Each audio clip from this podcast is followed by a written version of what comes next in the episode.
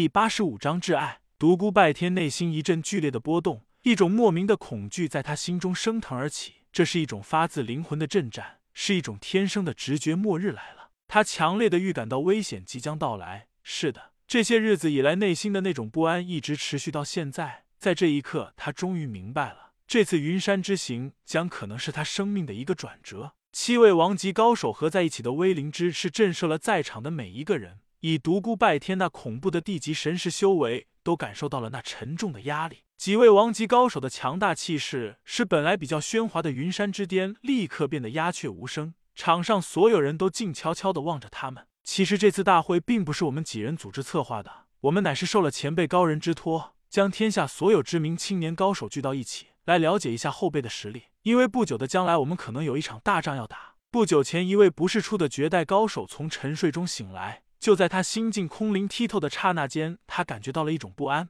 一种让他感觉到深深恐惧的摩西波动。摩羯后面的话，独孤拜天没有听进去。此时他的内心已激起了滔天的波浪。什么？绝代高手从沉睡中醒来？难道真的像柳如烟曾经撒过的谎言那样，千年前的绝代高手疗伤一睡数千年，此时已经慢慢苏醒？难道真的有一个老不死的从坟墓里爬出来了？他感应到的那种不安是我所造成的？没道理啊！我现在这么弱，怎么会被他感应到呢？他的心境慢慢的平静了下来。此时在场的每一个人都在静静的倾听。独孤拜天也回过神来了。魔系的波动只延续了短短的一瞬间，那只有一个可能，那个恶魔也将要从沉睡中醒来。消息是震撼的，与会者无不变色，使原本平静的武林激起了千重浪。接下来，七位王级高手指名点姓提了二十个人。这二十个人可以说是当代青年高手的中坚力量，其中包括五大武学圣地的传人，还有一些独孤拜天所熟知的人，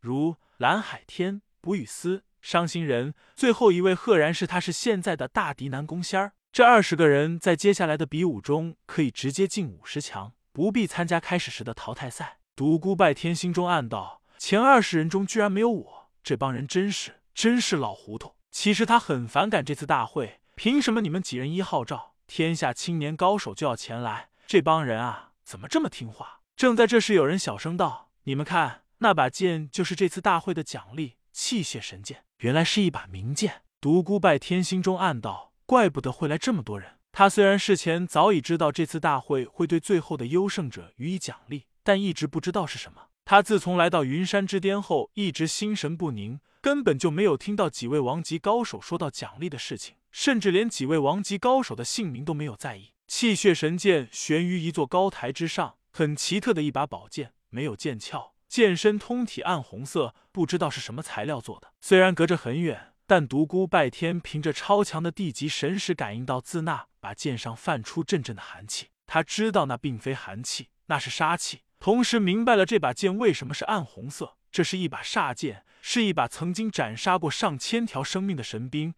是一把千人斩，虽然他知道这是一把神兵，但却不怎么喜欢。这不是他理想的神兵利器。他知道这把气血神剑最适于南宫世家的小公主，心机深沉、狠辣、狡诈无比的南宫仙儿。台上老头子们的训话终于完毕，独孤拜天长长出了一口气，唠唠叨叨终于结束了。几个月前，他刚开始行走江湖时，对王级高手崇敬不已，但随着他功力逐渐深厚。对王级高手的观感也逐渐发生变化，只有钦佩，没有崇拜。也许王级高手在普通的江湖人眼里是无敌的象征，但对于接触了一系列奇异事件的独孤拜天来说，就显得不再是那么高不可攀了。独孤拜天在心中暗暗思量：什么是魔？在这些人研究中，那曾经悠远的年代所流传下来的遗训：欲舍身成魔者，杀无赦，是金科玉律，是汉之不动的真理。前辈仙人所说的魔就是魔。是否为魔，取决于数千年、数万年前那些老古董的一命。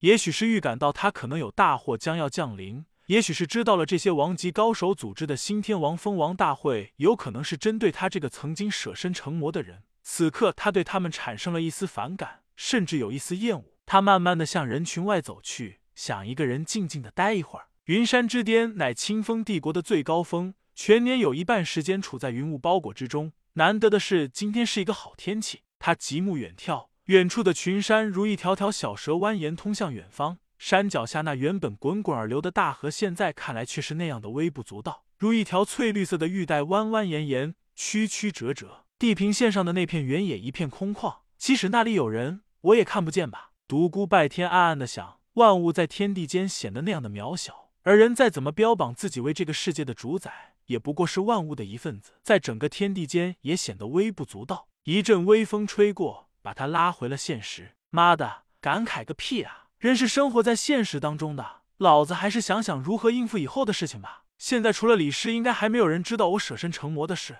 这个女子，哎，这是一个定时炸弹，随时有爆发的可能。我是不是应该辣手摧花，将她彻底？以我现在的功力对付她应该没有问题。嗯，应该好好的和他的师兄们聊一聊，向他们摸一摸李师的武功底子。这样想着，独孤拜天不禁向人群那边走去。突然，他发现了一个让他心悸的倩影——司徒明月。月儿，他也来了。想起了过去的点点滴滴，他内心一阵阵的波动，但他又慢慢的平静了下来。曾经的过去，就让他随风远去吧。他大步朝司徒明月走去。前两次我总是逃避，甚至都未曾和他真正的说上几句。今天做个了结吧。但他内心还是有一股苦涩的感觉。司徒明月站在人群的外围，穿着一身洁白色的衣裙，如莲花般清丽脱俗。这时，他也看见了独孤拜天。两人目光相撞时，内心都是一颤。独孤拜天看到了司徒明月眼中那浓浓的忧郁，他心里一阵颤抖。月儿怎么了？曾经那个欢乐的小女孩怎么变成了这样？她是长大了，但怎么会变得这样忧郁呢？曾经那个调皮可爱的月儿到哪里去了？怎么会这样？那眼中的哀愁，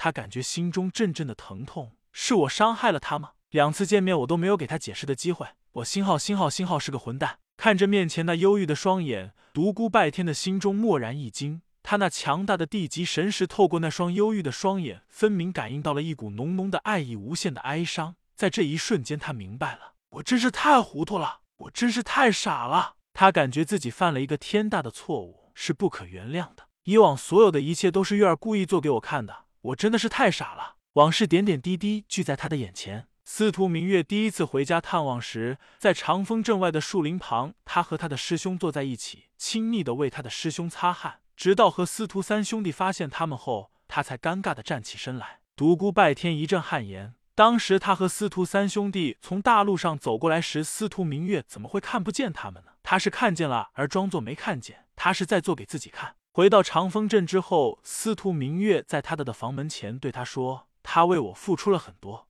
我发现他身上有好多你的特征，同样的不屈不服，同样的坚韧。我把他成了你，谁知却越陷越深，终于像爱你一样的爱上了他。这些话可以委婉含蓄的说出来，但他就这样直白的说出，他已经爱上了他的师兄。他有理想，有抱负，他要在武林中闯出一片天下，他要在大陆上做出一番事业。那时他独孤拜天还是一个混混。司徒明月在说这些话时，明明知道这样做会伤害他的自尊心。但他还是说了出来。独孤拜天心中一阵阵颤，司徒明月所说的、所做的，都是在给自己看。他要自己不再爱他，这就是他的目的。表面上看起来，他已经移情别恋，是想抛开自己，但在面对他时，自己却明明感受到了他对自己那深深的爱意。是的，月儿在演戏，他肯定有什么难言之隐。所有的一切都是为了掩盖那个隐。他清楚的记得自己强行把他送到司徒世家的门口时，司徒明月满脸的泪水。